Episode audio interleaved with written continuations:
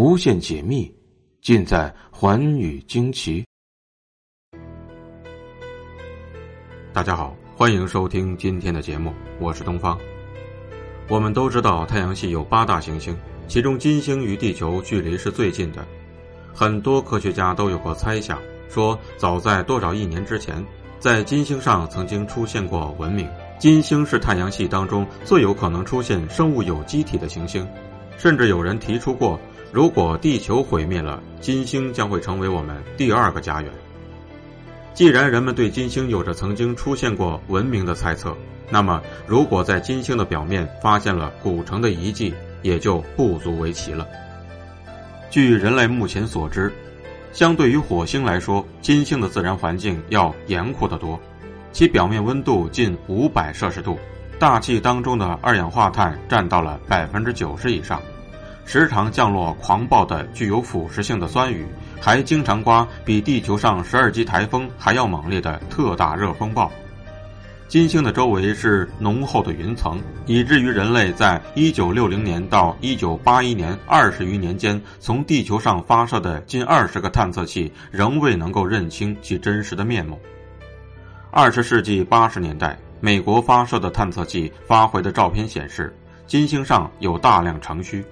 经分析，金星上共有城区两万座，这些城区建筑呈金字塔状，每座城市实际上只是一座巨型的金字塔，门窗皆无，可能在地下开设有出入口。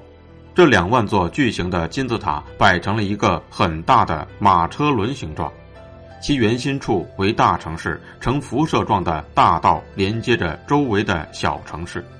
研究者认为。这些金字塔式的城市可以有效地避免白天的高温、夜晚的严寒以及狂风暴雨。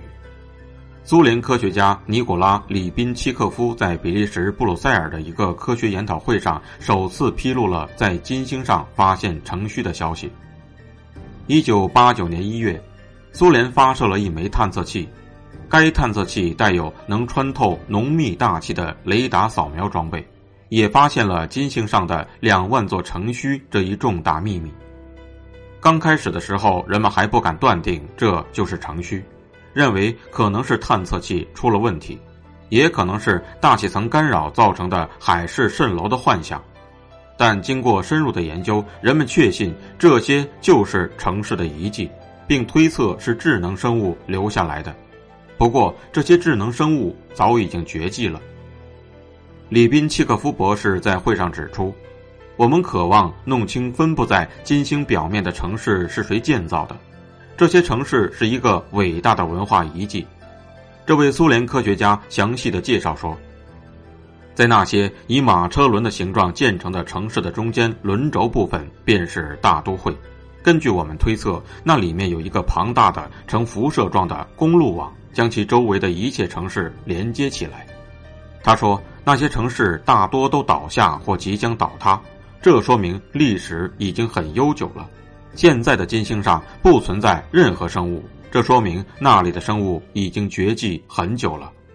由于金星表面的环境极差，因此不具备派宇航员到那里进行实地调查的条件。但里宾契科夫博士强调说，苏联将努力用无人探测飞船去看清楚那些城市的面貌。无论代价多大，都在所不惜。而在一九八八年，苏联的宇宙物理学家阿列克塞·普斯卡夫则宣布，金星上也存在人面石。这一点与火星一样。联系到金星上发现的作为警告标志的垂类的巨型人面建筑——人面石，科学家推测，金星与火星是一对难兄难弟，都经历过文明毁灭的悲惨命运。科学家还说。八百万年的金星经历过地球现今的演化阶段，应该有智能生物的存在。后来，金星中的大气成分二氧化碳越来越多，以至于温室效应越来越强烈，进而使得水蒸气散失，最终使得金星的环境不再适合生物的生存。迄今为止，人们在月球、金星、火星上都找到了文明活动的遗迹和遗踪。甚至在距离太阳最近的水星表面也发现了一些断壁残垣。地球、月球、火星、金星上都存在着金字塔式的建筑。人们将这些联系起来后，认为地球并不是太阳系文明的起点，而是其终点。倒塌的金星城市中究竟隐藏着什么秘密呢？那个垂泪的人面塑像到底是否经历了金星文明的毁灭呢？由于这实在太令人捉摸不透了，只有等待未来人们真正的登上金星之后，真相才能展现在我们的眼前。感谢您收听今天的节目，寰宇惊奇，明天继续为您解密。